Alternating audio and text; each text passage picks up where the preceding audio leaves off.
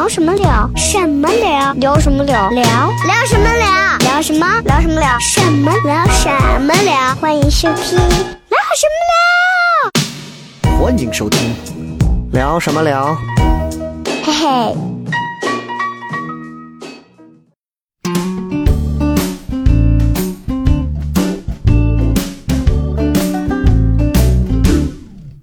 I've been high, I've been low, I've been O.K. 欢迎各位收听这一期聊什么聊。各位好，哎，我是笑雷。今天呢，哎，由我一个人来为大家主持啊。非常不同寻常的是呢，很难得见到平时我会一 v 二对两个嘉宾。然后、很多人应该知道，我以前呢是学这个做主持人嘛，做了十几年主持人。最重要的是，我以前呢特别喜欢的一个主持人。然后今天这两位嘉宾来了之后呢，让我突然觉得人跟人的关系好像就是这么六个人之间就可以到。你看他们两个人呢，和我心中一直喜欢的来自于台湾中视的吴宗宪。啊，就很近，你知道吧？就很近，哎，见鬼了！啊、哎呀，所以今天这两位呢很厉害，来自于宝岛台湾的两位，分别要跟大家来介绍一下。这两个人呢，首先没有中国名字啊，两个人都是用的是英文名字。我们先来让他们逐一来跟大家介绍一下。来，坐我对面的这位来介绍一下自己，来的大家好，我是来自于台湾的伊莎伊莎 Huki Huki，Huki 啊，Hooky，大家注意这个名字，Hooky 啊。如果你知道，如果你知道有一个这个播客节目名字叫日坛公园，对我可以打广告，没问题。呃，我们不狭隘，是叫日坛公园，你就应该会听过当中 Huki 做了很多期有关于讲呃台湾迷信。还有讲他各地的一些风貌啊、一些游记啊等等一些很有意思的就是傻八卦见闻傻子游世界。Stupid Traveling，OK，、非常棒，非常棒的一个经历。然后，对，说到这儿，就是要跟大家要先说一下啊，就是 Huki 呢，我们简单要跟他介绍一下。其实 Huki 的这个人生经历很丰富，啊很丰富啊，丰富到其实，因为我们每次录节目之前，我们都会有一个嘉宾的一个 这个小表格。其实我当时发给他，并不是让他填，就是告诉他，就是我们只要是一些就是呃呃素人嘉宾，只要来，他带着某种职业特性来的话，嗯都会让他去填一些。发生的一些故事，嗯这样的话我们在当中会聊。然后他就填了一下，我大概看了一下，我觉得我说这个女人的经历很丰富啊，干了各种各样的一些工作，包括一些通讯啊，对，然后还有类似于就是这种嗯，这叫什么？就是计算机啊相关的呀，啊对对吧？然后还在北京做的是餐饮呃，应该是说北京的副业，我开了一个小餐厅，小餐厅，对啊但是成绩很好，对，还不错。嗯，对，虽然现在我把它给关了为。什么要关？就是这个疫情，疫情啊，疫情，因为新鲜的食材其实现在很难取得，因为嗯所有新鲜的食材来进来的时候，特别是海鲜类，都需要验核酸。嗯，那你验完嗯，核酸，这个而且三文鱼前段时间才遭灾了，对，所以就特别麻烦能够，就是我觉得就是在它最辉煌的时候，嗯就把它给 ending 那。就不准备再开了吗？呃，暂时我觉得可能不会在北京吧。叫叫什么名字啊？天妇罗 （Tempura） 嗯哼，在哪里？在丽都那里。除了做这个是副业之外，主业现在目前还在做什么？我做影文创项目的投资，嗯所以我们哦负责看项目，然后就是比如说跟影剧相关的项目，或者是影剧配套的项目，比方说像、呃，就是比如说喜剧的公司啦，单所以你跟石老板，走这么近，天天在勾兑是一些什么样的情况？就是一些不可以告人的关系。他们不需要再接受投资没有，了，像我们这样的一些小公司才需要。他们太好了，对，对啊，所以就是在做一些文创的投资。嗯哼，对，不过我觉得大家今年都辛苦了，真的是对，大家是今年都辛苦了，所以就是说，也希望就资本其实就是有的时候害人，有的时候是帮人，所以其实资本就是要看准，就是这个疫情的期间，其实是一个很好的时候，对。找到一些还在这个就是困困境当中逆流而上的小鱼儿，我们就是要好好的帮助他们。对，而且另外 Hooky 其实是在在网上也是有自己的一大票粉丝的，就是因为也在兼职做一个在做日坛的这个，应该说日坛我哎，这个是怎么就阴差阳错就跑去给人家？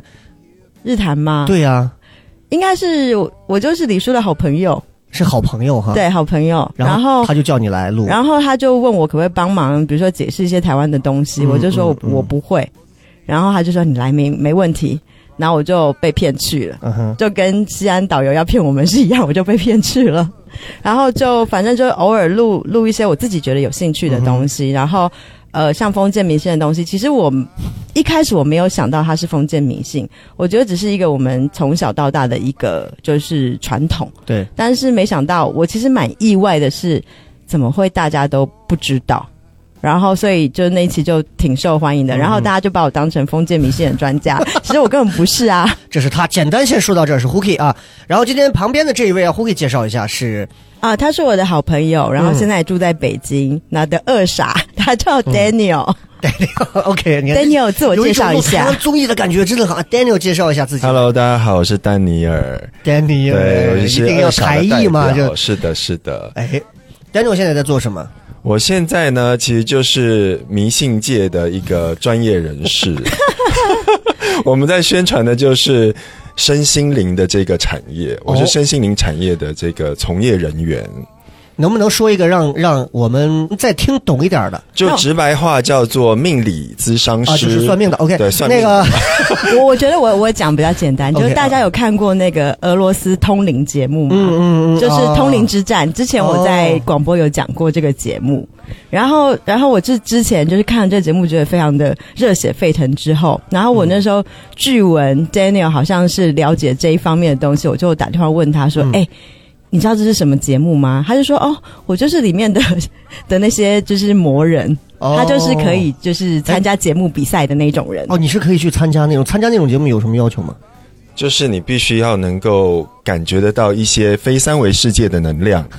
对，所以他就是这么神的一个人吗？所以我这是带带了一个仙人来游西安。哎哎，这个真的、啊，我们来跟古古文化去做亲密的结合一下。然后今天最后证明我们还是二傻，我们还是不应该这么的 莽撞。今天其实特别高兴，然后请到他们两位来录这个节目。最重要的原因，其实当中还有一些背后的一些小资料，是因为之所以胡 K 能来录这个节目，是因为石老板当时。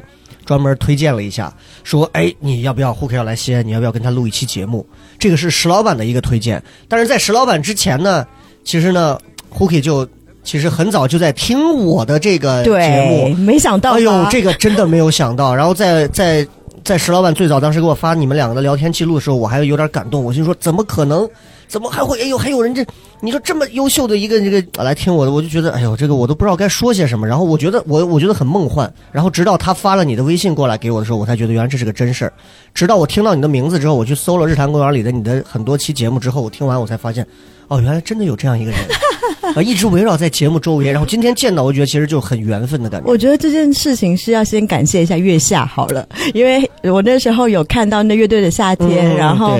那黑撒不是黑撒乐队，对、啊、我还会念撒，黑撒对黑撒。然后曹石老师不是有来上你的节目吗？嗯、然后你们台湾人也喜欢叫老师吗，就呃，我就叫曹就叫曹石就好了。曹曹曹曹石，对对对，曹石。然后他有来上你的节目，那时候因为我就是搜了一些博客，就是跟比如说乐队有关系的，然后就出来你的节目啊。你是买了花了多少钱买热搜吗？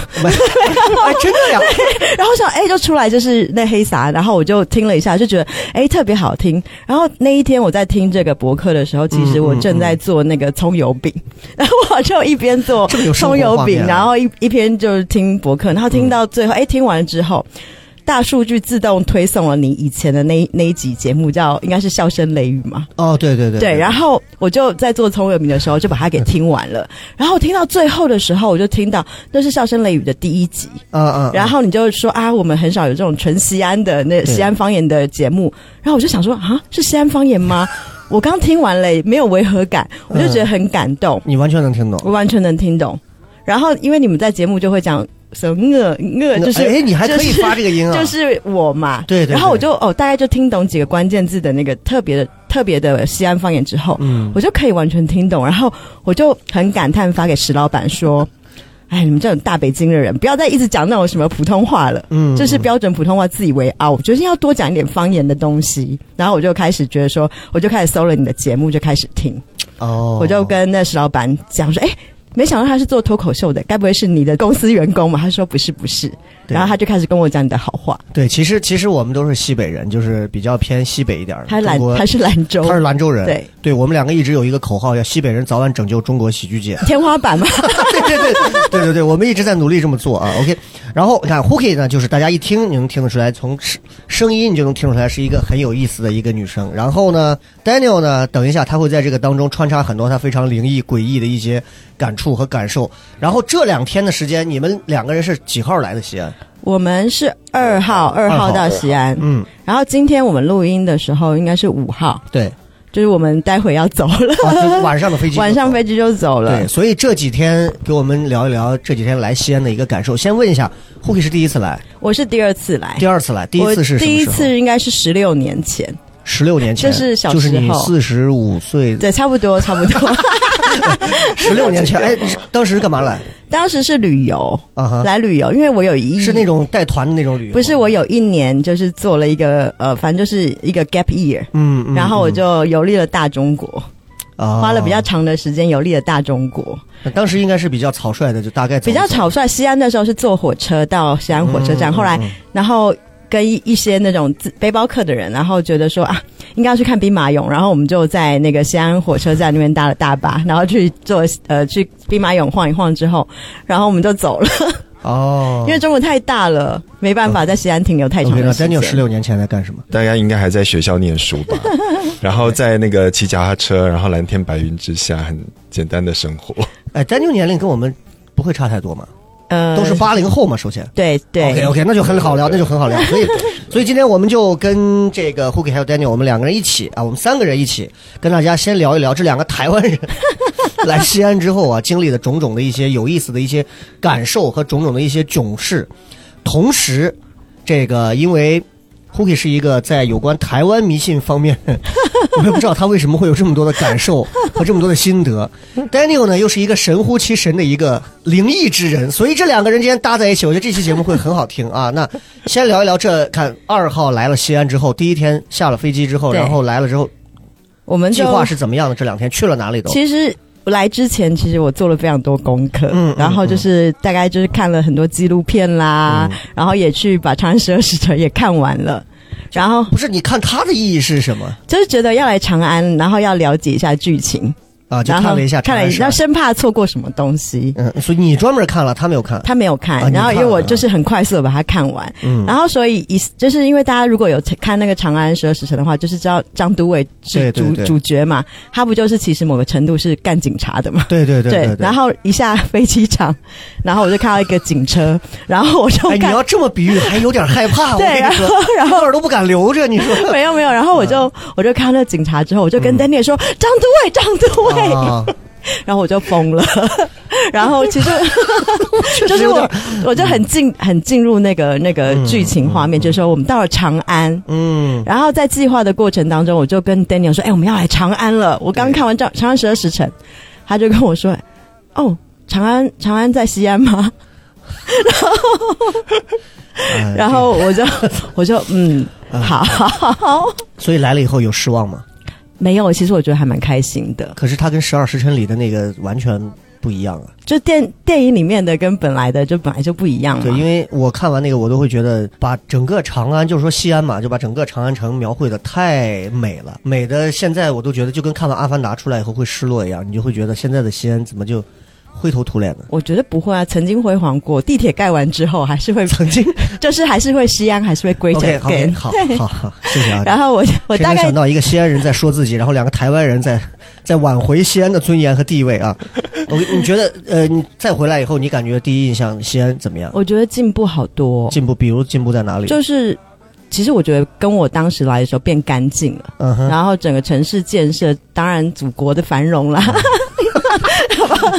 哎，听到这些话，往往都是在抖音上听到，不是那些 green 的人说，就是你们在说，就是哎呀，我跟你说，祖国真的是，我觉得现在就是地铁也盖那么多条啊，对对对对啊，对就是觉得哦，跟之前来的话，便利性其实增加非常多。嗯嗯嗯但是因为我上第一次来的时候没有好好的品尝美食，然后我就决定在这次计划的时候就想说啊，兵马俑一定要再去再去看一次，嗯然后可能要去看一下那个呃一些博物馆啦，然后乾陵啊一些帝王陵等等，然后一定要好好吃美食嘛，大概是这么这么个计划。嗯嗯然后一下飞机的时候呢，呃，反正我们就是觉得哦，第一天我们因为很早的早班机到，然后我们就到了旅馆之后，我们就说我们要去那个秦岭。嗯呃不，sorry，我们要去 不是秦岭，我们要去秦始皇博物馆。秦岭秦岭，对，秦陵对对对要去博物馆，然后。因为我就搜了很多攻略呢，都没有人告诉你说这里面要讲什么，只有人告诉你说不要被骗。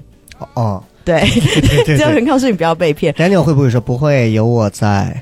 我是那个出发前其实我什么都不知道的人，他不知道所以我，是放空的跟着他走。被骗带我就是这种去哪里，我就 被骗的就是你这种放空的，我跟你讲。然后，然后后来我就跟他说：“哎、我们第一站要去秦始皇陵。”然后他可能就跟他的仙对我有很多仙女界的朋友，仙界啊，仙女界的朋友仙女界的，朋友聊，他们就说。你在去之前，你可能要想清楚哦。嗯他们有些朋友在来之前，他们都是会站在外围感受一下是否适合进去。我说为什么哪有那么严重？他说因为这个地方本身的设计上面，你就已经走进了就是秦始皇的陵墓的区域，就是即使在兵马场，一种磁对场一样，它是一个巨大的磁场的范围。嗯嗯所以通常在那个位置上面，你就如果觉得有怪怪，你就要想一想，不要这么贸然的闯进去。然后我那时候的想法就是说，你们好像有点夸张哎，嗯嗯因为我也不太想去，我就觉得兵马俑就是一个雕塑品，你知道吗？对对对你不要想那么多。但他们说不是，很多人如果去完之后，好像对于运势上面啊，跟自己的状态上面会有些影响。然后呢，我那天就跟 Huki 讲了半天，他说好，那你就去之后呢，你好好感觉一下，看到底会怎么样。我就想说，他是不是可以跟比如说始皇，你知道啊老老秦对话一下？啊，然后我也是觉得，哎，哪有怎么可能那么严重？对就是这么多游客去，怎么可能那么严重？然后去之前，然后快要踏入秦陵之前，我就说：“你做好准备了吗？”因为他可能就是会有一些身体不适，或者是说特特别的状况出哎，现。就这种，他是真的是会有那种感觉吗？还是说，它会反映在身体的一些感受上面，比如说你会忽然的觉得身体哪个地方会疼痛。那我想问一下，就这种东西，它是天生的就会有，然后还是说，还是说你会刻意的去去去提前去铺一些自己这样的一些预设的感觉在里头？呃，首先，如果我的意识有这么强大，可以控制到我的身体疼痛的话，我应该现在也不是这个程度了。诺贝尔医学奖得主，OK，嗯，对，但是我觉得某个程度上，我是处于一个怀疑，就是呃不那么预设立场的状态进去这个空间的。嗯嗯所以其实我在外面的那个什么陵园的部分走的时候，我觉得其实还蛮舒服的。嗯我们在那边很漂亮很漂亮，其实做的还蛮漂亮的。我所以我们就觉得，哇，阳光很漂亮，然后风和日丽，然后一切的这个气氛很好。嗯然后直到踏进那个踏入第一坑的时候。啊，一号坑一号坑，然后一开始我很开心，想说啊，好久没来了。嗯然后后来我就看到奇怪，Daniel 怎么在旁边走来走去，然后一直移动他的头，然后好像在信号不好，闪，对，信号不好，好像在闪躲什么东西。然后后来他就走一走，然后他就问我说：“你有没有闻到什么味道？”嗯我就说：“嗯。”然后一到后面的时候，我就可能有闻到那种就是可能出土文物的一些那种土味。嗯嗯嗯我就说：“哦，有。”然后他就就是很默默跟我说：“等一下出去，我再跟你说。”然后，然后我就哦，然后后来他就在现场就不断的移动，他就发现我左右来回的让你这样子不是，就是你这种情况啊，就是在国家五 A 级这种非常著名的景区里头，会被人怀疑你然后道是你是有什么情况？对，你这个情况太可怕了。就你为什么要来回移动？其实我觉得我刚开始进去的时候，我没有那么不舒服。嗯但是呢，我们就在，其实我们是一边听着语音导览，很认真的在听讲解。嗯，所以其实我的关注点不在于现场的状况怎么样，我们还是在观看这个东西的形象，然后现场的布阵，嗯然后发现一些可可可疑的那个角度，为什么这个人的头会那样摆，然后手会这样举，其实就在看这些东西。其实我那时候不想多想，是一直到后来有一段，我突然觉得，我怎么觉得我好像头上戴一个紧箍咒，哎就是我的整个整个眉头顶上面好像被一直往上提，然后嗯嗯我觉得我那种眼睛都快撑开来的感觉。嗯 然后我那时候就开始原本也不太想多想，我就你可以把你的丝袜从头上拿下来。我们毕竟只是在兵马俑，又不是在银行，这是干嘛的？老本行吗？然后我心想说，如果我肉毒打的再多，我也不可能这么的撑吧。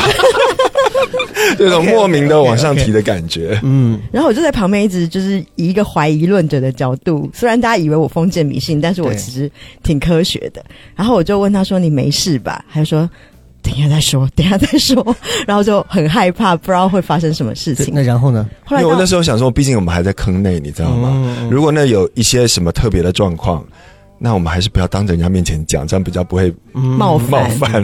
然后我们就到第二坑了。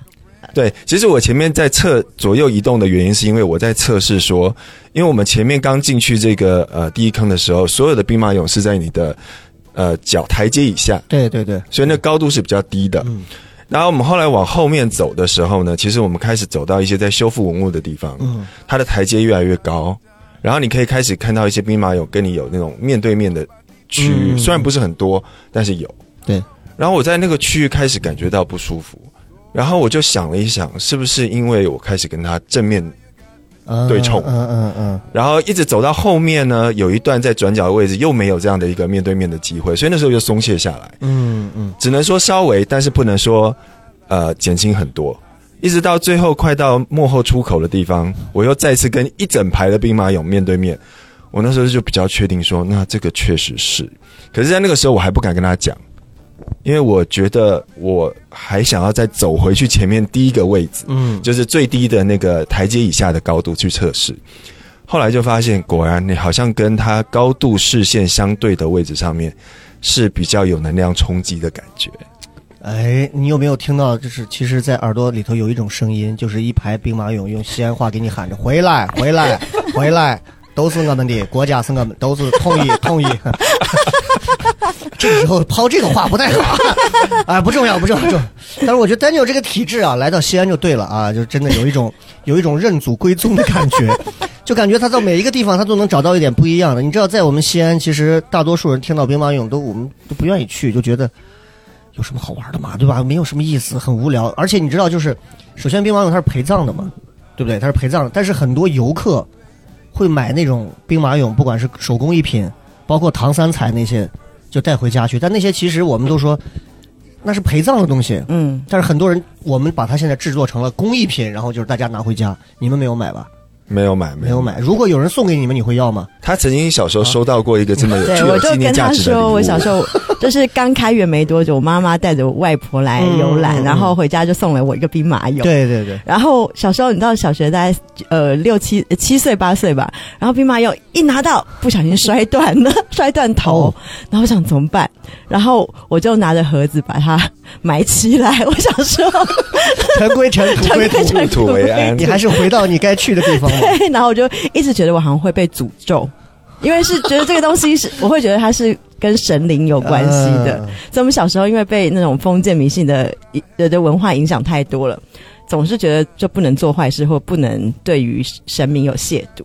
对，对所以哎，所以你们在台湾如果当地去一些这种景区的话，你们也会有一些相关的一些什么样的，比如说心理上提前，比如说不能要太亵渎啊。你看本地其实很多游客就是过去哎嘻嘻哈哈，哎呀，这这看完就走。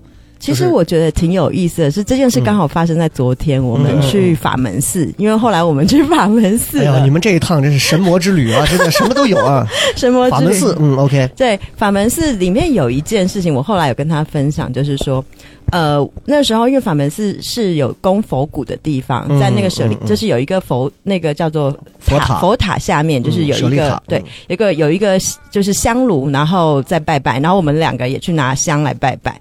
然后我就看到有一个人在点香，因为其实你要点香的时候，你要去拿旁边就是有一个点香处的的那种蜡烛，对对。你可以，点香，但是我不太知道为什么那个插香的那个香炉里面呢，有人供奉了两一对蜡烛，哦，对，然后就游客我就发现他们既然有人会拿那个供奉蜡烛，就等呃在香炉里面供奉的蜡烛拿来点香，然后我看到我其实就会吓一跳，为为是？因为就都是火嘛。呃，这个就是这个东西，就是很像是打个比方，比方说，呃，你你现在就是上了一道菜，嗯然后这个菜上面有火，对，然后你你直接拿拿香烟在那个火上点，啊。它有点不太礼貌，啊，明白，明白，就是有有有有些地方，嗯的火是不能借的嗯，对对对，然后所以一般来讲，就是你不能去跟神明借那个火。你比如说，你不可能拿给死人烧的纸钱用的这个火直接点烟，对对然后我昨天就有吓到说，多强大的念力啊！对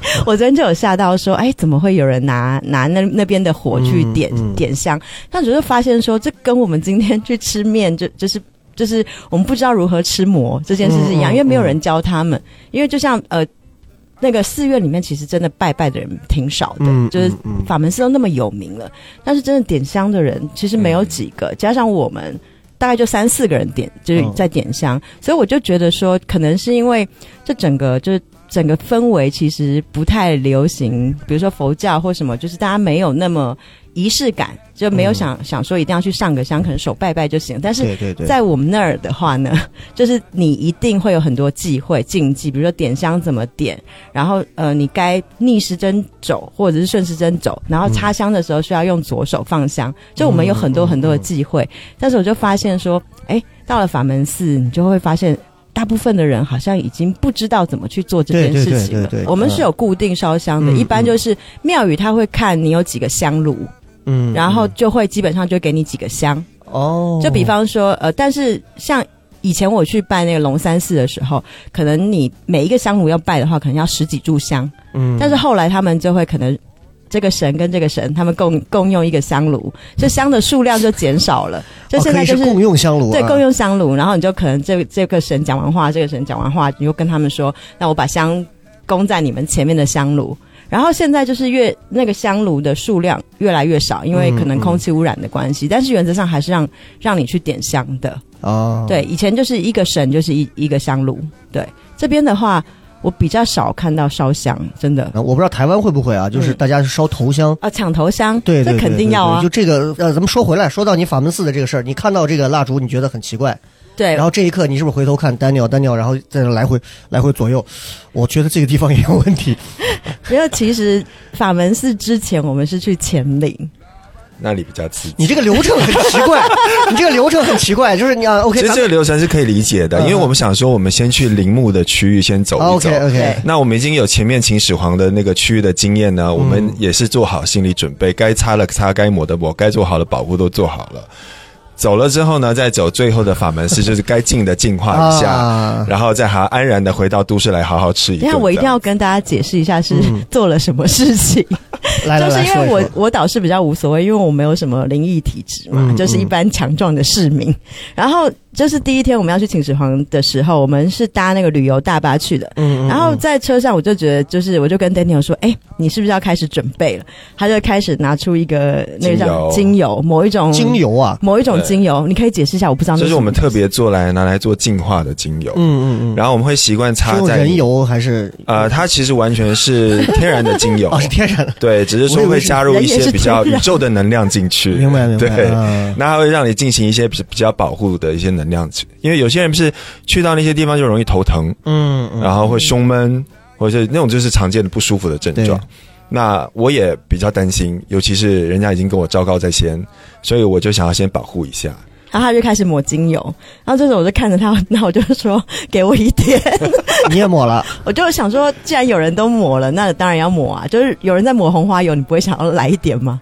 真的，我为什么要来不是？，就是那种什么那种。怪癖啊！那种情绪就是大家都在擦，你就觉得哦，那我也来来一点这样。然后他就开始带上他的一些护法神器，啊就是什么戒指啦、项链什么之类，我就哇，就就是说在兵马俑呃，我们在对兵马俑第一天的时候，第一天他就已经这样准备了，对准备好。结果还是会有点感觉，对、啊，对，还是有感觉。然后我们就觉得说，然后第一天他就真的非常不舒服、哎、嗯。就是到那个吃饭就是无精打采这样子。会不会是油抹多了，有点过敏？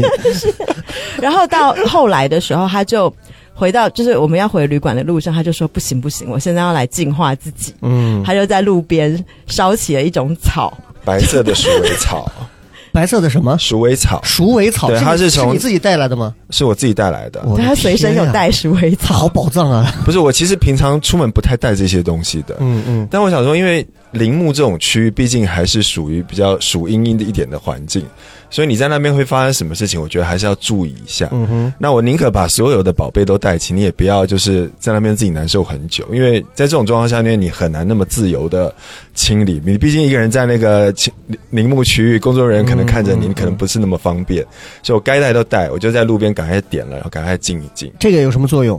这个等于也就是把你身上一些晦晦气给排掉。啊，因为像我们这种人就比较容易感受到晦气，或者是沾染到晦气，然后嗯就让我自己很难受，因为我们也不想处理，你知道吗？这种对我来讲就是。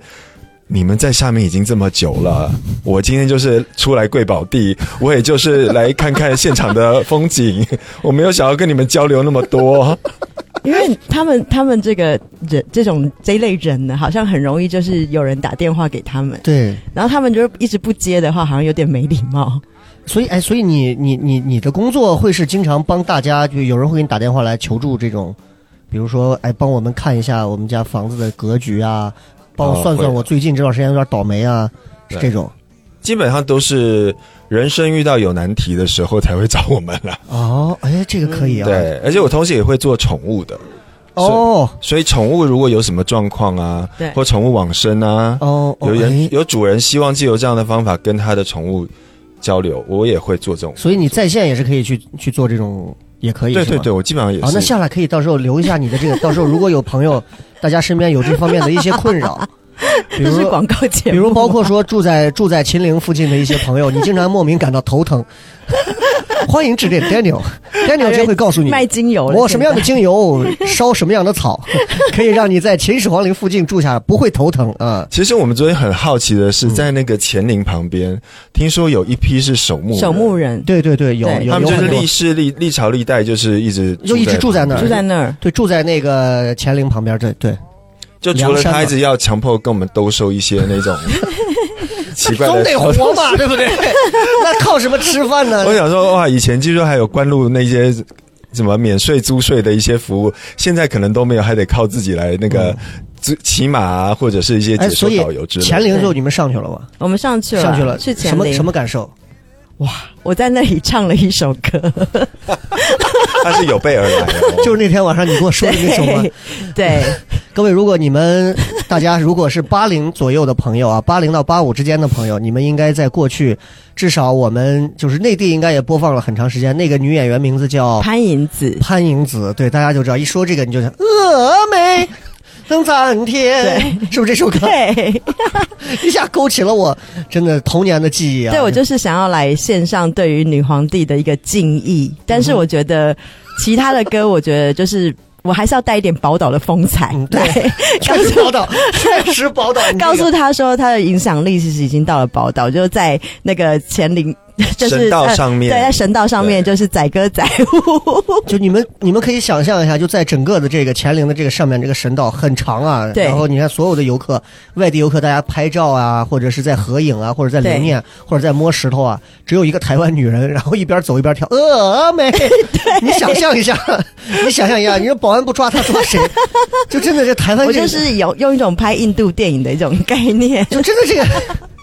所以你你你唱完这首歌，你感觉你跟他有一些，我觉得我就是献上我最高的敬意给他，这就是最高的敬意了。对真的是最高的敬意。然后，因为这个乾陵是我自己就是觉得一定来，一定要来一定要来西安，一定要来的地方。因为之前呃，我其实曾经买过一本外国人写的书，嗯然后也是就是讲武则天的一生，是一个老外写的。嗯嗯然后因此我去了泰山，啊就是去泰山是因为不是有一个叫封封风扇风扇大典，对对然后对。她是唯一一个女皇帝有去的，嗯。所以那那那个地方我也去了，我也在山上载歌载舞。哎，然后就觉得说，就是这次还是要来来看一下武则天的那个陵墓，对啊。然后因为有我第一天的经验，因为我们的行程大概讲一下，第一天我们是去那个兵马俑，然后结束之后看长恨歌表演。第二天就是市区活动，就是什么呃去那个陕西博物馆，然后陕历博。陕陕历博，然后之后去看了就是西安一定要来看的这个 Open m i 对我们 我们的，开放麦跑到现场看了一下。看了一下，然后因为外面其实很冷，本来想带他们两个到里面坐坐，结果发现他妈里头更冷。里头讲的太冷了，最后还是出来取暖吧，就出来了啊。OK 啊，然后第三天我们就去乾陵了，然后去乾陵，然后就是觉得说一定要就是呃不可以一直在陵墓区，一定要陵墓，然后配合一些寺庙，嗯就是让嗯 Daniel 可以净化。因为我是觉得我没有什么影响，但是我就怕说如果我又乾陵又昭陵又什么陵什么陵，有十那么多陵，呃十八个陵，万一他在山上昏倒了怎么办？OK OK OK。我扛不下所以。乾陵给你最大的震撼有什么？我觉得它真的好大，嗯，嗯。这个大就像是我们去看那个呃长恨歌演出的时候，嗯。然后因为我没有看过长恨歌的演出，然后我就跟 Daniel 说，我觉得他大概就是气势恢宏吧。然后对前天看完，我就觉得就是气势恢宏。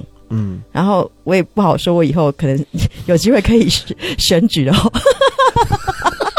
OK OK，受到感召。对，受到感召，就有机会就是。以后就是希望我的子子孙孙可以帮我打造一个 歌舞秀的平台。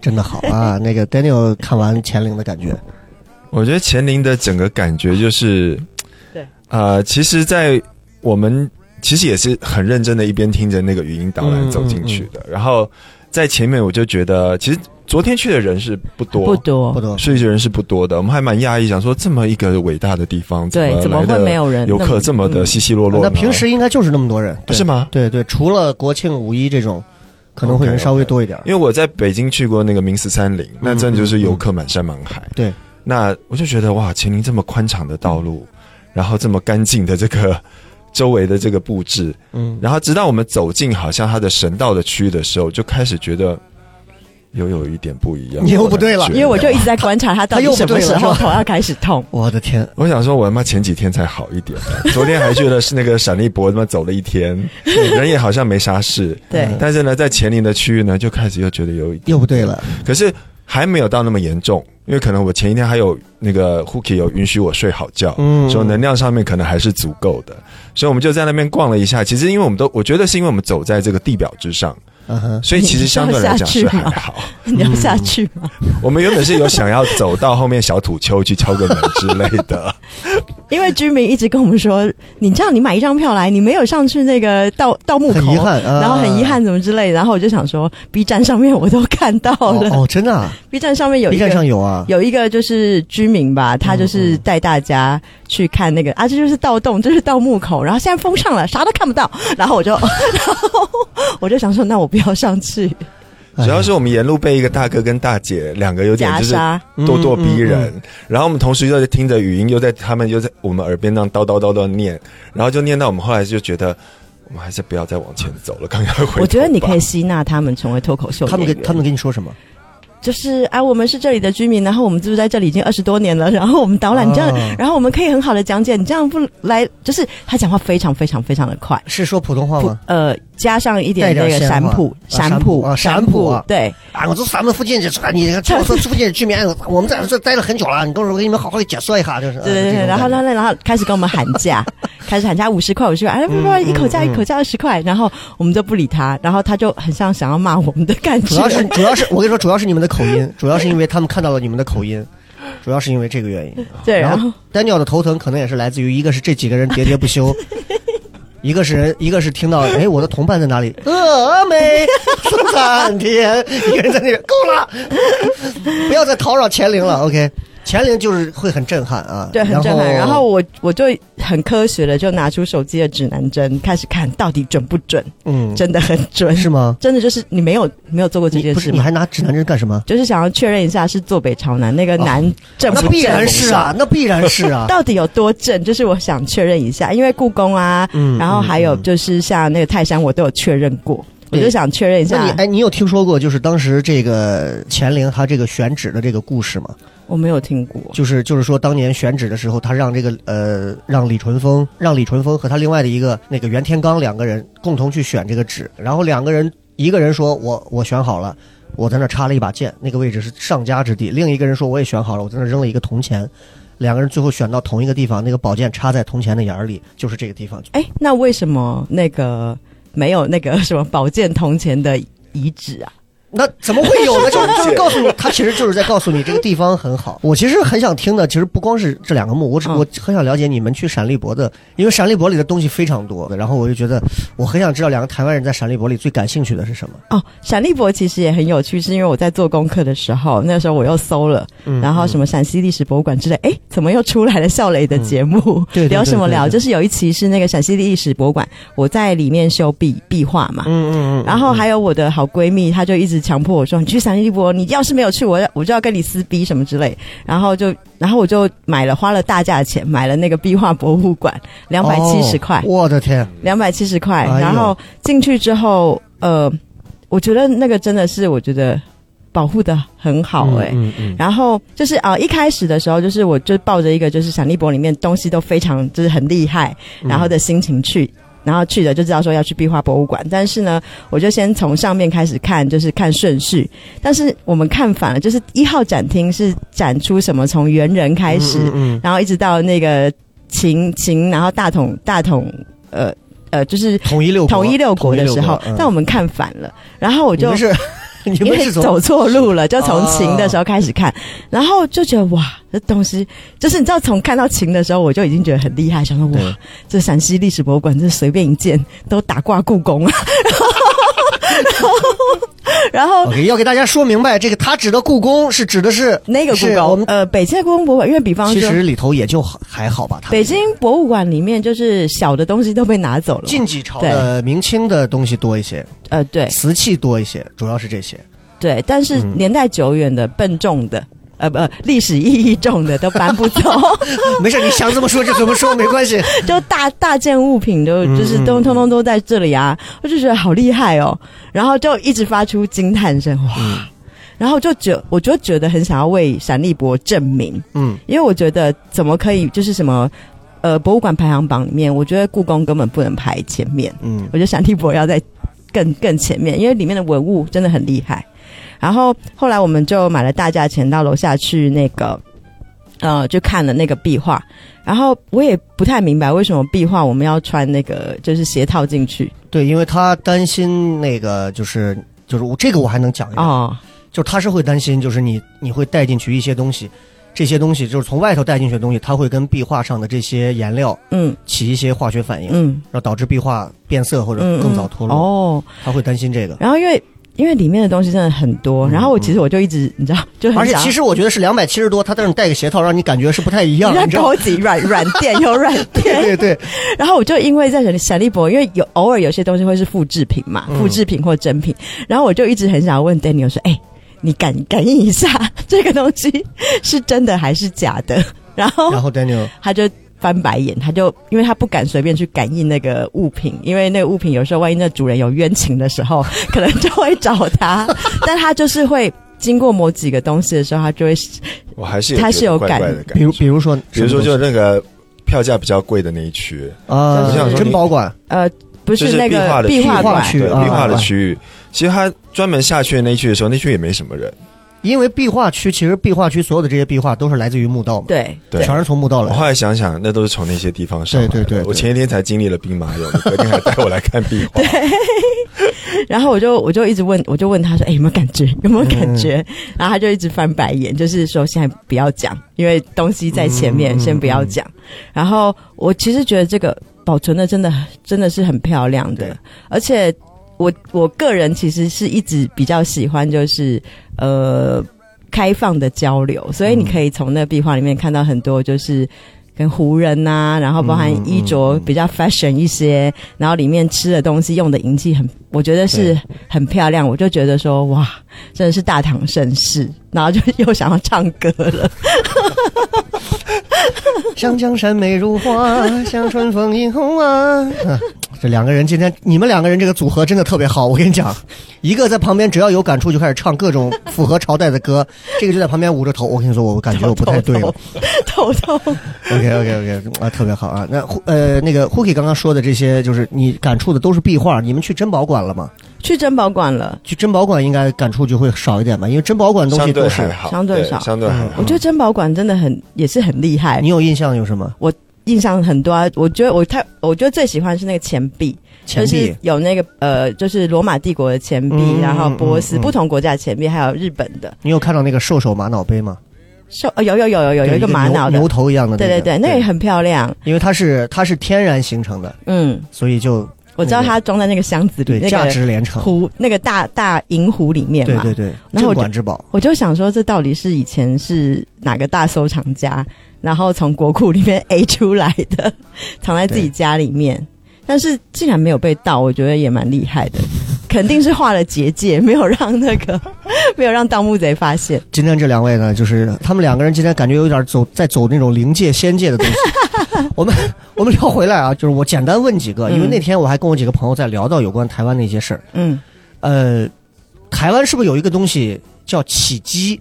啊，起机对，这个是这个是什么？就是因为我经常看以前那个就吴宗宪动不动就在现场，降动不动对对就开始上身了，噔噔噔噔噔噔噔就开始。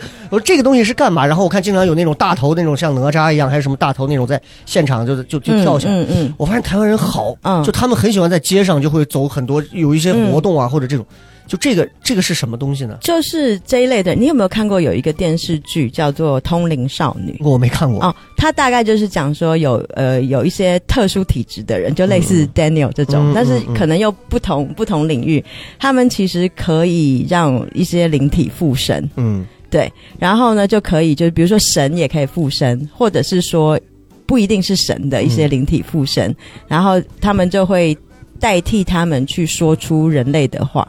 因为、哦因为比方说，我打个比方好了，就是呃，有的时候呃，动物能够听到什么声音，跟人听到的那个频率是不一样的。对，但是那一类人，应该是他能够听到的频率是人也能够的，也能听到，跟另外一个领、领域的人他也能听听到，所以他就是一种人跟灵界的呃翻译的人。嗯哼对他们就会上上机身。我最近其实因为我前一阵子其实是在台北，然后我就参加了很多那种中原普渡的法会。哦，对，你知道什么是中原普渡吗？就是农历七月十五，中元节中元节。上元节是那个一月一月十五，初一十五，中元节七月十五，一般就是中元节是鬼节吗？鬼节，就是鬼节嘛。对，就是鬼节，啊。我们是叫中元节，然后就会有就是所谓的我们讲就是有一些灵体吧，嗯或者是好，嗯我们那边叫好兄弟，然后就会 就会我们这边好兄弟就是好兄弟。对，有有挺多好兄弟，然后对，然后就是会有好兄弟，他们可能呃不一定得到很好的供养，嗯然后呢，我们就希望说，就是大家给给他们一些大爱，让一些流落街头的灵体可以吃饱，所以就是有这样子的节日。哦其实它是一个慈悲心，然后跟就是比如说东南沿海的人，其实都希望说啊，你吃东西吃的饱不饱？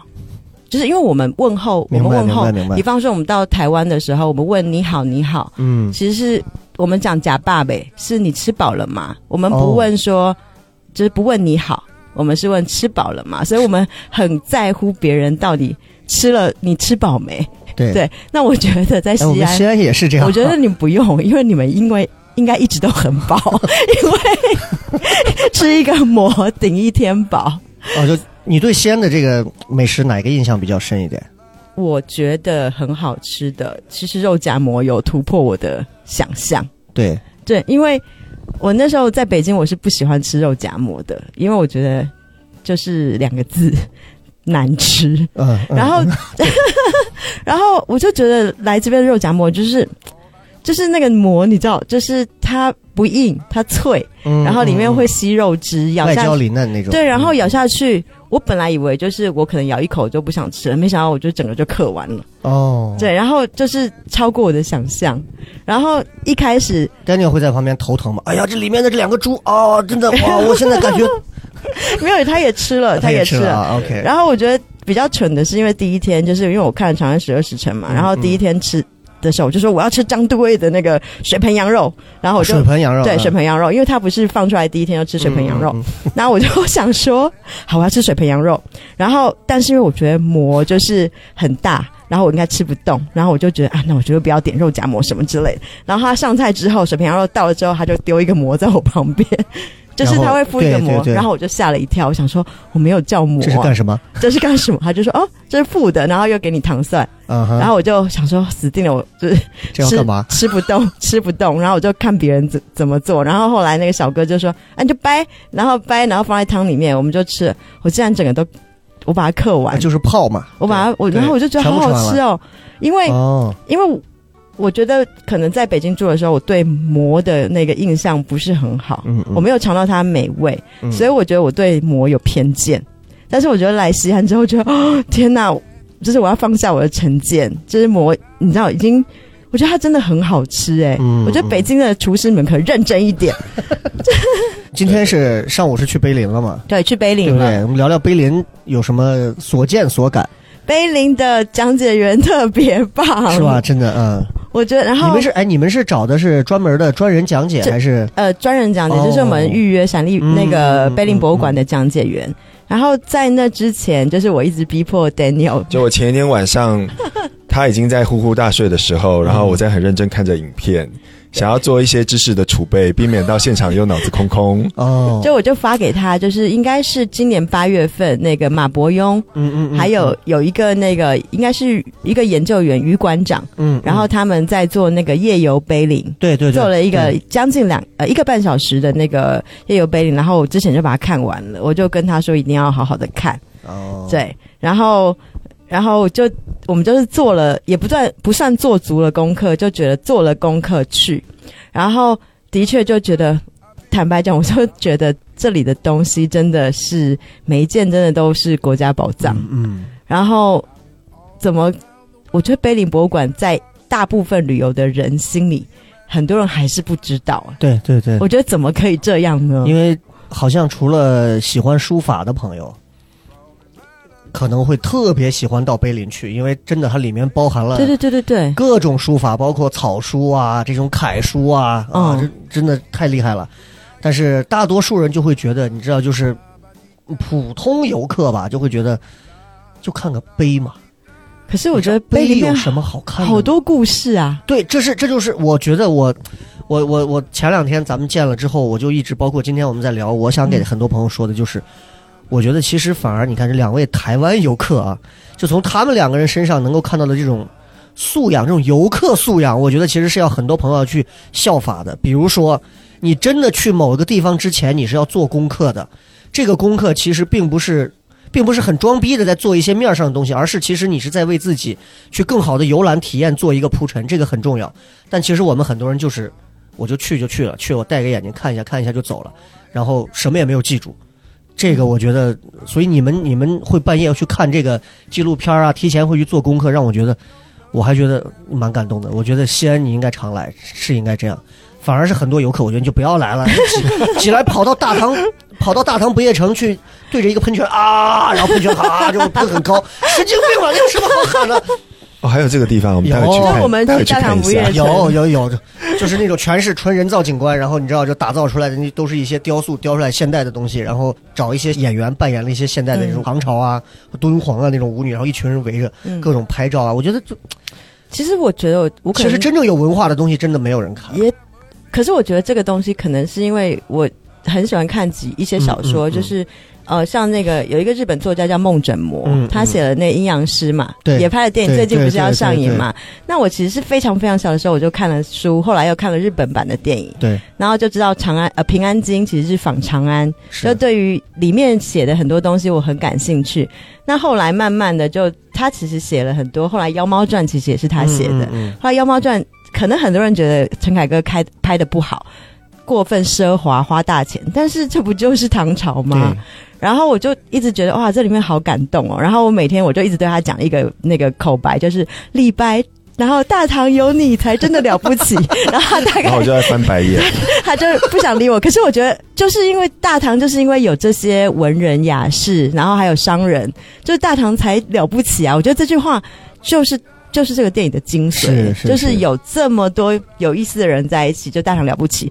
所以我其实就是抱着来看很多了不起的人的城市的一个心态，对所以一直就是包含他们的了不起在哪里，就是博物馆里面剩下的这些东西。那活着的就是冰封喜剧啊，还有唐僧 唐僧铺、唐僧铺子，对啊，我那时候就跟笑磊一开始就是微信认识的时候，我就说哦，来那个来西安，就是除了看博物馆、吃肉夹馍以外，就是还要听黑撒跟去唐山铺子，啊就是四大四大西安旅游景点。那你要再多待两天，我就给你把曹石约来了。我不敢。然后我现在我也每天在唱那个超市的歌，他会不知道是谁，他不知道因为，我每天都在唱唱那个什么呃？呃三秦美食啊，啊然后 然后还有那个呃什么都可以，是不是？然后我就每天都在听，他就就不懂，哎，算了。对，但是不能得罪他，因为他会遥控做法你们家的狗。小牛 离家出走，回去以后狗不见了。小牛离家出走。呃，坦白讲，我觉得我来陕西这一次，我觉得西安人或、嗯嗯其实非常有礼貌，嗯，就是我不知道大家的的想法，扣掉那些旅游景点的那个导游以外，对对对对我会觉得非常有礼貌，是因为呃，这次骑脚踏车的时候，我们其实花了一些时间在那个路上骑脚踏车，我竟然被礼让了五六次，嗯就是。这是在北京因为你要知道，现，在司机眼里，你们代表了两百块钱和三分儿。不是我讲 就这么简单吗？我讲对对对，我讲的那个礼让是，其实他可以不用让我，但是他让我，因为他不确定摄像头这一刻抓不抓拍他。我想现实一点告诉你，其实实际情况是这样，但是我觉得这个情况最好就是。只有在严苛的规范下，人们嗯才能特别遵守规规章制度。嗯你知道，就是很多人动不动说，呃，老外很守规矩啊，日本人很守规矩啊。我我晚上我到我在日本的街上买东西，然后我看日本人也不看红绿灯就过马路了。嗯，其实是一样的，但是你看西安的车让人，真的，我到北京我都觉得，哇，西安的车让人太好了。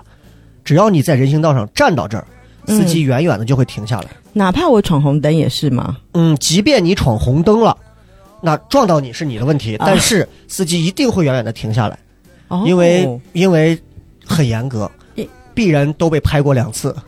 就是我其实已经我就在陕历博门口那个人行道上，嗯我开过去的一瞬间，我车头已经过去了，嗯那个行人走到我的车旁边，嗯抓拍到了一张，嗯，然后抓拍到了一张我车开过去，抓拍到了一张我车头在他前面，三张定罪，两百三分没了。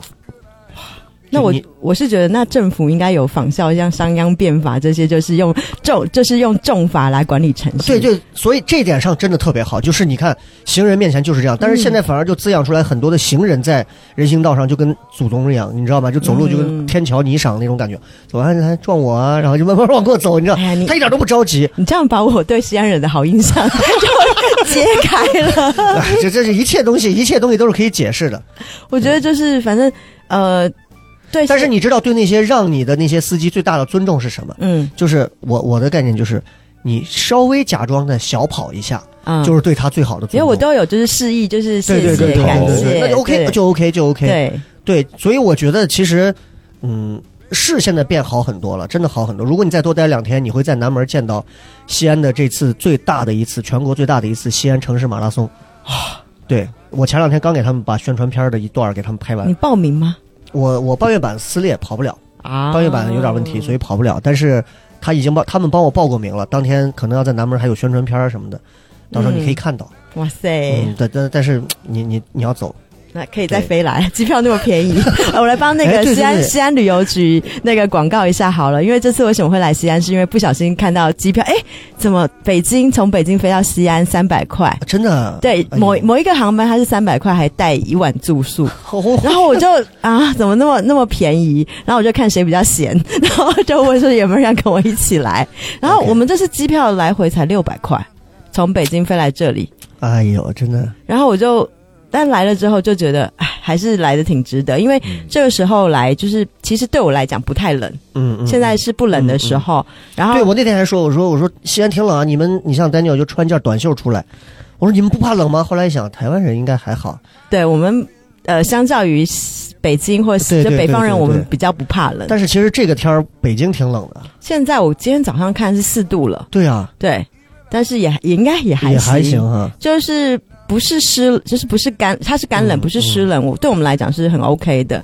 那我就觉得说，反正多多来西安吧，以后高铁也行嘛，然后然后飞来也行。然后因为我觉得那么多美食，我就是我真的每一天我就吃一个馍我就饱了。然后刚刚就是刚刚我们早去吃吃早餐的时候，我觉得就有一个大笑话，我觉得实在是太好笑了。来来来说一说，说一说。就是大家因为我就特别问了一下那个笑雷说，哎，到底有什么特别好吃的东西？他就推荐说啊，你们一定要吃那个葫葫芦头，葫芦头泡馍，葫芦头泡馍。然后我就说，那早上闪闪立博有什么好吃的？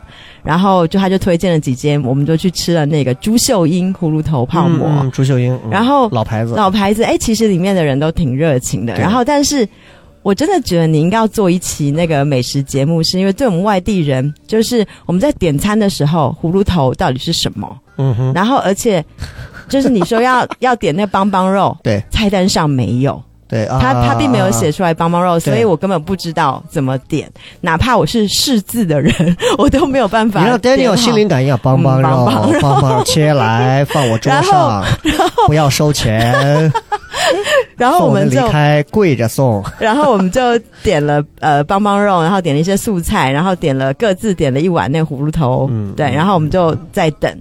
后来就是老板就给我们两个碗，呃，两个碗，然后其中有一个碗里就放了两个馍，对。然后就把我们放在桌上，那我们就开始吃那个送递过来的那个什么邦邦肉啊，然后素菜，我们就开始吃，然后就想说，啊那等一下他们应该会送汤过来，啊，就是被水盆洗脑了，你对，觉得应该对，就是有人会送汤过来，然后我们就大概吃了那个呃帮忙肉，吃吃吃，然后等等等聊天，大概十五分钟，快要二十分钟过去。老板说：“二位是来养老的吗 不是因为我想说，因为我们去的很早，那时候还没有人，想说是不是水还没烧开？？”然后你好歹也是做餐饮的，不是有可能，因为。一开始那时候可能刚开始要开火煮煮什么东西之类，我说哦，所以你是几点去？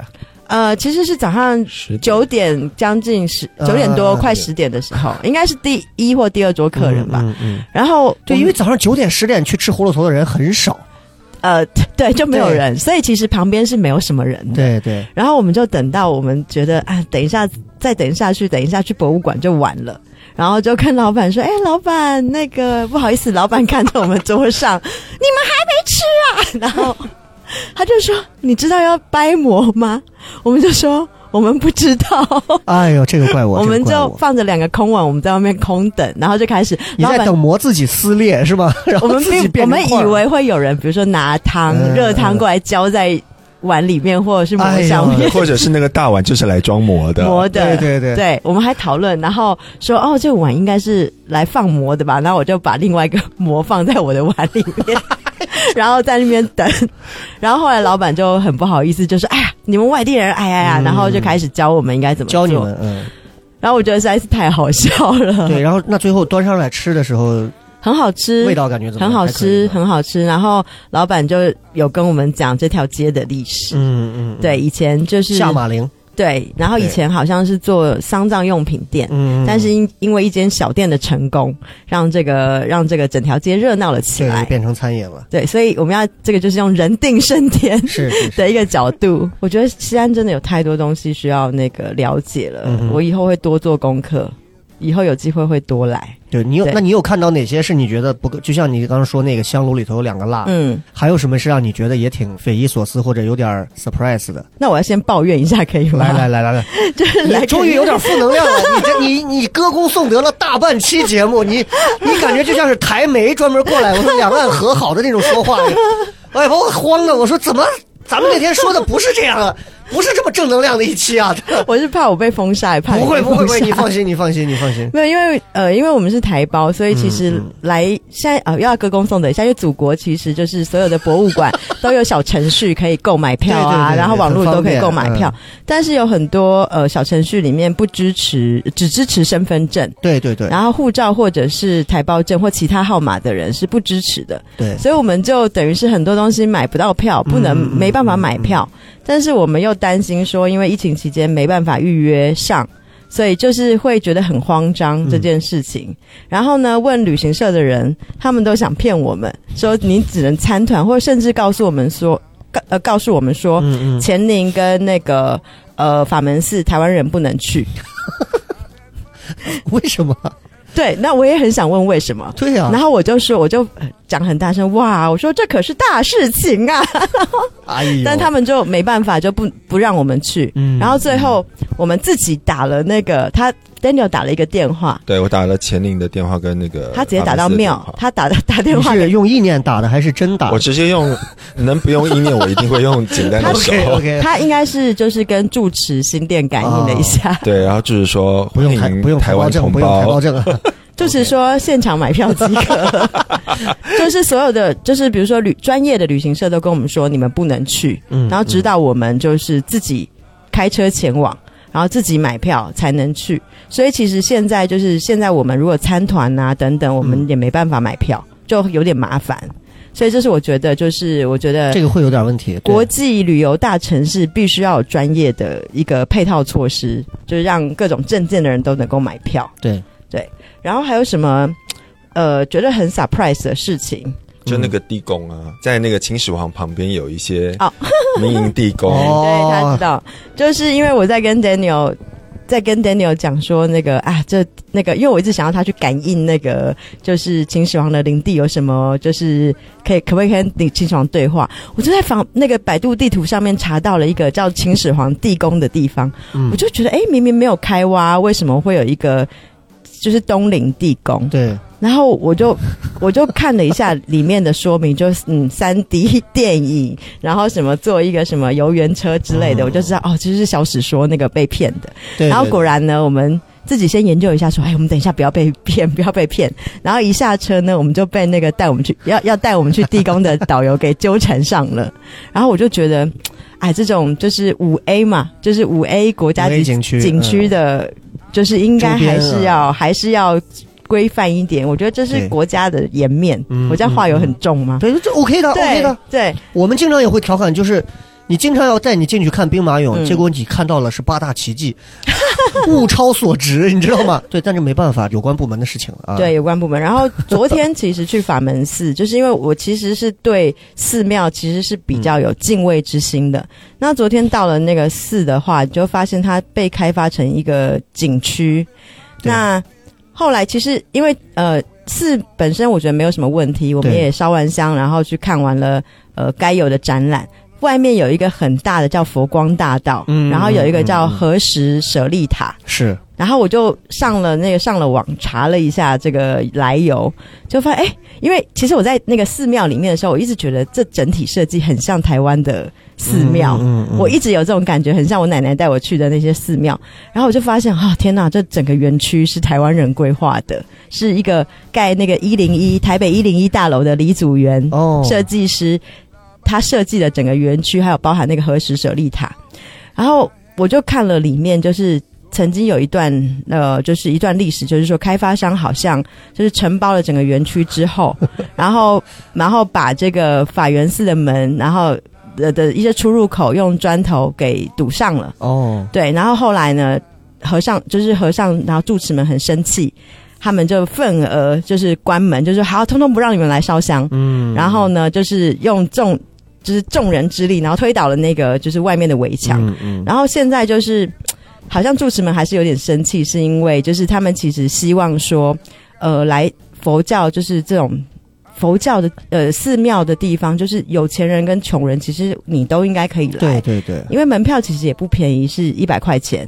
那如果穷人他没有办法付这个钱进来，难道他就不能来拜拜了是吗？是是，这也是我对于国内一些庙宇它变成景区之后的那个门票其实很贵这件事情，我一直觉得嗯，嗯是我非常的意外。因为从小到大，我去任何一个寺庙或者是教堂也好，我从来都没有需要被收费这件事情。是觉得个人哦，这我个人的想法是，我是觉得真的当地政府或开发商，你们还是太蠢了。对，我讲这个蠢在在于哪里？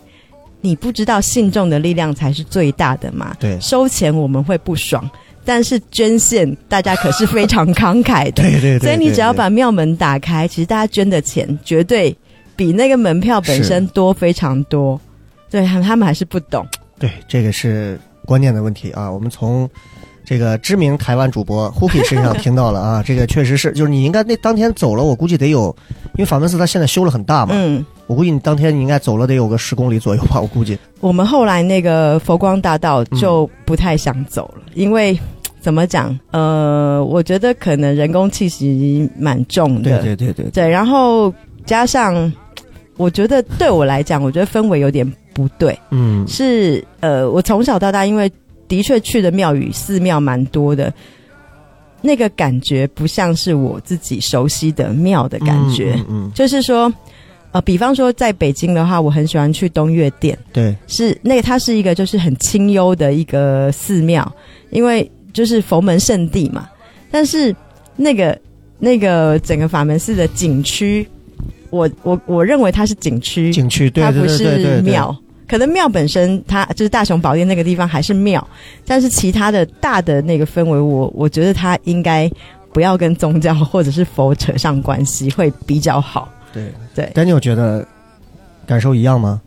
我昨天也是在想这件事情，就是说你好像到那个区域就觉得，怎么好像真的在参拜的人这么少，嗯然后好像跟我们去其他的庙宇的感觉是不太一样的。因为其实像我们这样的一个感有感应的这种人，去那样的磁场上面，你会觉得很舒服，你好像会被现场的那能量清洗过一遍的感觉。所以这是为什么去陵墓跟去庙宇要一个前后顺序的安排，嗯也是这样的一个考量。但是你去现场就顶多就觉得好像啊、还蛮舒服，可是你没有到那种能量的共振感，因为我们相信所有人用一个很诚心的方法去祈愿，即使是为了自己的人生或为了自己的家人去祈愿，但是那也是代表某一种心念，希望一切更好。那那种能量的汇聚，其实会造成现场的能量共振是很强的。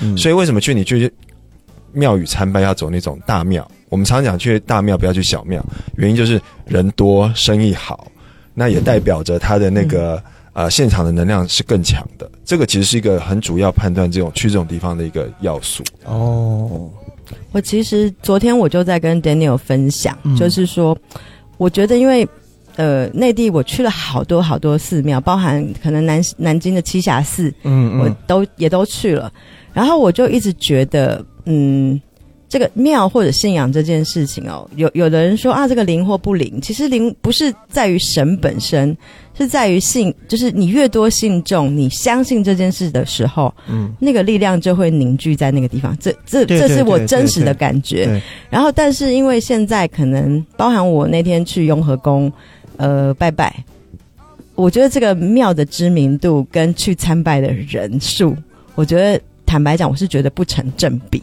嗯，是因为就打个比方，比如说我在呃，我我在台湾的龙山寺，以及我其实七呃七月七八月份我刚好回台湾，我做了一个环岛之旅，嗯，我去了台湾的嗯基本上每一个妈祖庙，对，就是我是单车环岛，哦然后我就去骑骑单车，然后去了每一个妈祖庙，就是台湾有个妈祖绕境，嗯我就去了几个有名的妈祖庙这样子。然后因为台湾的妈祖庙其实小小，呃，也不小。就是它就是很有规模，但是你就会发现，就是它是一个日常每天，比如说每天早上有都有人会来上香，就是那个、嗯那种感觉，不是说我一个月来一次，不是，就是住附近的居民，我每天早上我就是来上一炷香，然后祈求一下，那就是它是一个很习惯，所以它的香火是一直持续不断的那种感觉，然后你会觉得里面有一种很温馨的能量在，或者是嗯。频率，到了之后心里会很心平气和，但是可能在。呃，这边的寺庙可能它就是太大了，或者说它都要收门票，反而让大家第一觉得是第一我来旅游浏览，然后而不是真的你是来嗯跟神沟通。嗯嗯嗯嗯我觉得这件事情是我自己觉得有点不太理解。而且目的性太强了，对。就是嗯。哎呦，我今天家里有点事儿，哎呀，我掏一百块钱过去，让我对。许个愿吧，对吧？拜一下是吧？嗯。这种感觉啊，所以如果说今天我是觉得就是庙宇就就是要你天天去，或者说你就是自因为去的时候它就是一种你不是跟神沟通，是你需要一个时间对，跟自己沟通的过程。那我就觉得说，这是一个嗯，在不管是在任何庙宇里面，我会觉得只要就是他越跟一般民众越亲近，我觉得那个庙其实它的呃感应、感知力，或者是说坦白讲许愿啊等等的能量会越强，嗯，这是我自己切身感受。嗯对，我记得我在我在我我去日本，因为我也挺喜欢日本嗯好几个城市。然后我在日本，我忘了叫什么寺庙的时候，当时我第一次去的时候，那会儿还是跟团，然后导游当时就介绍我到庙里头，然后他要说告诉你，要拿这个舀起来这个水啊，嗯然后浇这边手啊，然后再怎么样倒啊，这我就觉得哎好麻烦啊。嗯，台湾人，包括像你嗯自己去庙里头，你会有嗯哪些已经养成的这种习惯？呃，我们去，因为我听到过你录嗯节目说的，包括说这个跨左脚右脚啊，哦，对对对就，包括你讲到关于说台湾人会说这个拜拜这个话，对，对吧？就我听过这个，就我就在想，就是你有哪些习惯是，其实就代表了台湾人好像都会是这样的。其实就呃，其实一样，就是呃，比如说呃，大部分我们去拜拜之前，可能会先洗手，就是会会洗洗手，这跟伊斯兰教一样嘛，嗯祈祷之前要洗手。然后跨庙门的时候，一般是往右右右侧进去，就是一个逆时针的方向，右进左出。但是这个这个，我发现可能在这里没有那么不讲究这个，不太讲究，但是我可能个人我就是会非常一定会这样做，我一。定会这么做，就我们一定都是往左。那你这个拜的话，你有一个什么顺序的讲究吗？呃，其实就是要你要看你你要看你到底去去拜谁，嗯这件事情是很重要的。比如说呢，比如说你根据什么样的诉求，你要拜谁？台湾这边有什么说呃，其实一般来讲哦，就是台我们其实不是目的性那么强，就是我们会就是一个。呃，比如说我基本上我每个礼拜或者是每一个月我都会或初一十五我们会有吃斋呃吃素，嗯，嗯就是嗯他通常都会去卖庙里拜拜，然后呢，这个是一个习惯性的，对习惯性，就像就是你平常都有在健身，你你的体质就会比较好。然后呢，呃，剩下比如说是逢年过节这种，就是肯定要拜的。那再来就是比如说你要考试的时候，嗯要神，或者是你有一个重大的决定的时候，你就会去求一些特定的神。但是因为台湾的庙宇跟这边的庙宇的那个信仰其实不太一样。啊，比如怎么怎么不一样？我台湾好像道教多一些。台湾的庙宇基本上是佛道教嗯组合在一起的，就是你可能前会有一个释迦牟尼佛，他是嗯。佛、佛教，但是你会旁边哎旁边有观音，然后有三太子，哦。可能有华佗，有王母娘娘，有对，就是 它是一个。超级市场一站式的服务，就是帮你把所有的神，就像博物馆一样，就是通通都在。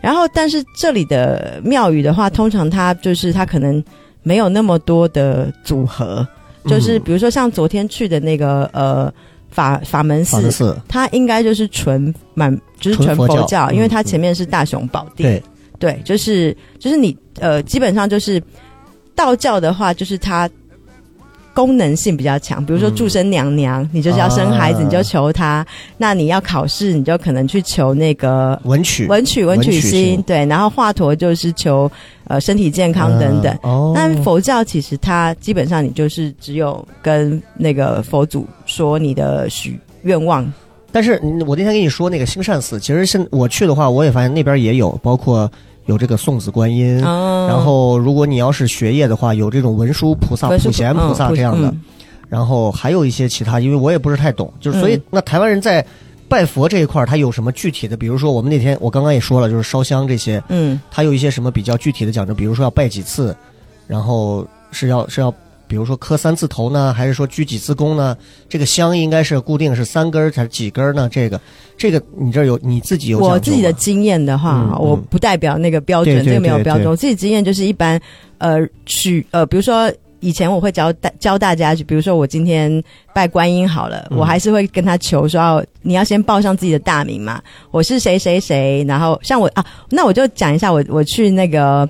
我昨天许愿的方式好了，我就哦跟那个，我就在讲法门寺啊，对法门寺，然后我就是跟他汇报了一下，就是就是说，呃，因为昨天是佛祖嘛，呃，释迦牟尼佛，我就跟他说啊，你好，我是我是谁谁谁，然后来自台宝岛台湾，这这段对话是在你什么样的一个过程里说出来的？是没有，我像就是 Daniel 一样，也是那种心心灵对你就是想在心里面，嗯有的时候你可以默默的念出来。哦我就说啊我是我是 Hooky，然后我我的生日是几月几号，然后我我家住在哪里，然后特别想成为武则天，然后然后我就 我昨天我就跟他说，就是那个久闻这个寺庙大名，终于有机会，就是他就是一个跟佛祖对话。嗯嗯然后我就会跟他说，我最近有发生什么事情，对，然后我是怎么做的，然后希望说你可以，呃，就是希望协助我一臂之力，可以完成这件事情。那我也会好好努力。我就差不多跟他讲这样子的内容，哎，所以你去法门寺的时候，Daniel 在旁边，他拜吗？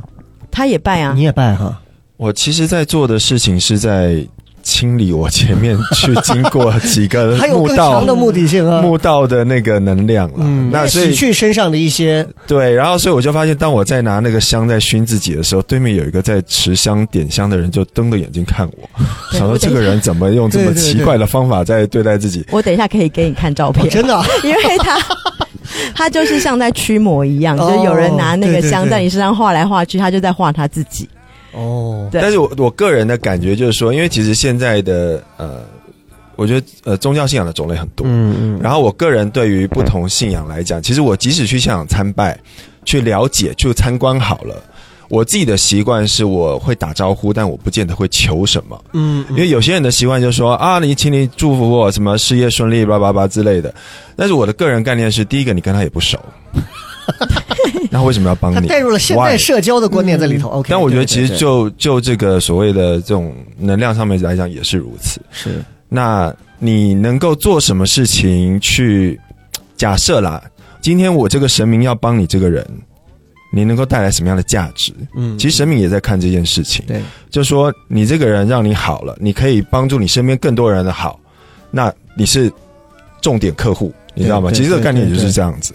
那有些人就是处于这种啊，我个人的这种什么什么，啊，其他位就个人的私利的部分比较重的时候，嗯他其实对于周围的人的帮助不大的时候，这种东西你要直接去求，其实一般不太容易成功。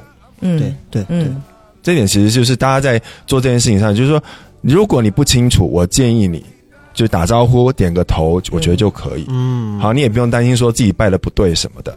但如果你是有目的性的，那就要像 Huki 这样讲的，你最好呃偶尔就要去拜拜见一下，下，嗯然后平常最重要的，我觉得。呃，行善积德，我觉得就嗯中国人的观念来讲，我就嗯也觉得这个也是世界皆然的。就是说，你这个人能够对这个世界有多少贡献，那其实这个要帮助你的力量，他一定会看。嗯，借由你可以去帮助到更多人，那你这个就是成为重点客户，这是很重要。哎，那我再问一个问题，就基于你们俩的这个这趟的这个风格特点的这个结合哈，你们有碰到街上算命的吗？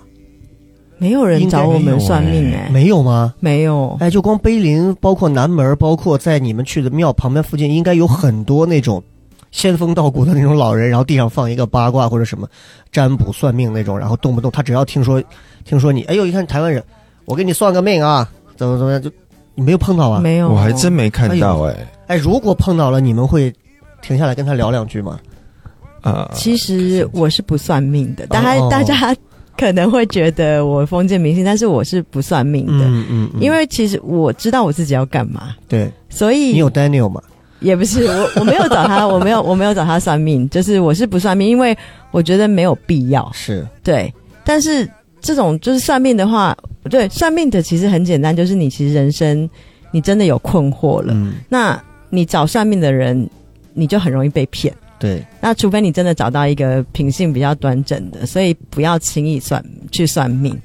这是我我自己觉得，但是我是觉得那那我们在那个闪闪立博的时候，我是觉得这个呃封建迷信这件事情哦，就是这个 这个是中国中国人自由以来古老的传统。对，因为我看到一些那个博物馆里面有像什么普古。补骨啊，就是那个，嗯嗯嗯然后我就一直跟 Danny 说：“哎、你的道具，你的道具。”然后，因为他他有的时候我会耳闻他会做一些所谓的占卜，嗯，但是我都我也不敢过问太多这种什么占占卜。然后就像里面就是像我们昨天进墓，就是那个那个呃法法门寺，它不是有那个塔吗？对，塔地宫，就是塔的第一道门打开之后，门上面会有一些神奇的宇宙符号。嗯嗯嗯，然后我就问 Daniel 说：“哎、你知道，就是就是这这到底是什么是占卜的东西，还是什么？”他就发讯息给这个他的仙界的好朋友们。其实我其实觉得很有趣是呢，我觉得博物馆或者是考古学学者呢，我觉得要不要组成一个，就是跟一些就是 就是像像 像他们这像这一群人，嗯就是大家一起合作，互补，就是比如说，当你们没有办法知道这个主人是谁的时候，你就叫他们去，嗯，哎，他就说，哎，我我叫李爽，然后我今年几岁，然后哎，你就发现一对对上了，OK，那其实今天呢，你看 Hooky 啊，包括 Daniel 今天来这儿，然后晚上坐飞机就要回去了。对是回北京吗？还是回北京，是回北京？北京，啊然后回到北京之后是要干嘛呢？呃，我隔一天要去故宫六百年展，我们有多爱中国的文物啊！对我们很爱，真的，哎呀，真的是，真的是，哎呀，你们不加入个文物部门，真的我都觉得浪费了这个人才啊！真的是。那 Daniel 现在也是在北京在做有关对命理的工作，命理方面的命理工作咨询其实的工作。很少听说，都很少听说。那如果比如说有人想要找你的话，得怎么联系你？然后是哪一些相关的范畴才能找到你？呃，其实我的号叫做丹尼尔的魔法箱，鸡蛋的蛋，丹尼尔的魔法箱。嗯然后我有微博，是公众号，公众号、微微博博都。有。对，哦，真的，大你有家可以公你有公众号我都不知道有，，我只是比较低调。台胞证还能办公众号，我的天！不要这样子说，好不容易办下来的哦，真的不容易啊！真的，大家有时间了可以关注一下丹尼尔的魔法箱魔法箱，对，哎，包括微博，呃，一个非常俊朗帅气的一个美男子啊，美男子是是是是是。天啊，你这样捧红他，我就马上，那我来赶快当你的经纪人啊，没有没有没有，怎么会？怎么不是有三亿？人民在听你的 怎么会节目，怎么可能？怎么可能？三亿人两亿多都在听什么一言不合呀、啊他们的节目、啊，谐星聊天会谐星聊天会啊，这种节目啊。OK，那呃，那 Huki 去了故宫，然后接下来这段时间工作有什么安排吗？呃，其实我过一阵子我就会离开北京，我会回到深圳。在深圳工作。对我，我其实我们公司一直在深圳，哦 我只是在北京出差，我会比较重心在深圳发展为主。OK，那下次打算什么时候还来西安我觉得很快啊，看机票什么时候打折。OK。那这样，那最后时间给我们西安的朋友再说上两句吧，二位。呃，谁先来？Daniel。OK，呃，我觉得我这几天来西安的印象就是，西安这个城市真的路很宽，嗯嗯而且道路修得很好。嗯我今天还在跟 Huki 说，这路上面非常适合，就是早上在那边慢跑。虽然我不会慢跑了，但是我就觉得，当我在那边骑脚车的时候，我也觉得很舒服。嗯所以我原本以为就是几个城市某个区域，但是后来发现这个城市到处都是这样子。嗯嗯。那我觉得在这边的大家生活上面是真的很舒服。很说点幸福不好的，不好的话，就是大家要好好珍惜博物馆的资源呐、别的老不去看呐、对对对，我觉得这是重点。OK OK，谢谢 Daniel。Hooky 觉得最后有什么想说的？嗯、因为可不管是对他们还是对我啊都可以。呃最近这几年在北京多，我觉得呃，相较于呃，因为北京人常常会有很多所谓的北京人的自豪感。嗯嗯，那我莫名的自豪感对，那我来西安了之后，我就想对西安人说，或者是陕西人说，凭什么让北京人这么嚣张？我们就差一票嘛，真的。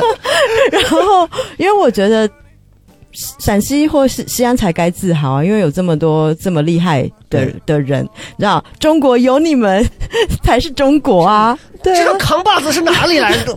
对然后我觉得就是陕西人或者西安人，就是要更有那个嗯，自豪感。然后，而且我觉得，因为我非常推，我一直非常喜欢就是讲方言的人，嗯，嗯就是普通话只是一个沟通的工具，因为常常会有人偶尔我广播的时候，因为我的普通话也不是那么百分百的标准嘛，嗯我也不是播音主持，会说啊你什么前后音什么后鼻音不不分啊什么之类的，难道你听不懂吗？对啊，神经病啊，真的是。我觉得就是每个地方带一点口音，然后因为口音其实代表那个地方的特色，然后多了解一点一点地方的文化，我觉得会更更爱自己的国的地方，爱自己的国家。你看，我们包括我们的演出，经常也会带一些，你那天也去听到了有陕北话，还有一些带西安口音的这种都会有。然后我们就会有一些观众就会觉得说，哎呀，没什么好听的，都是方言的，要听还是要听。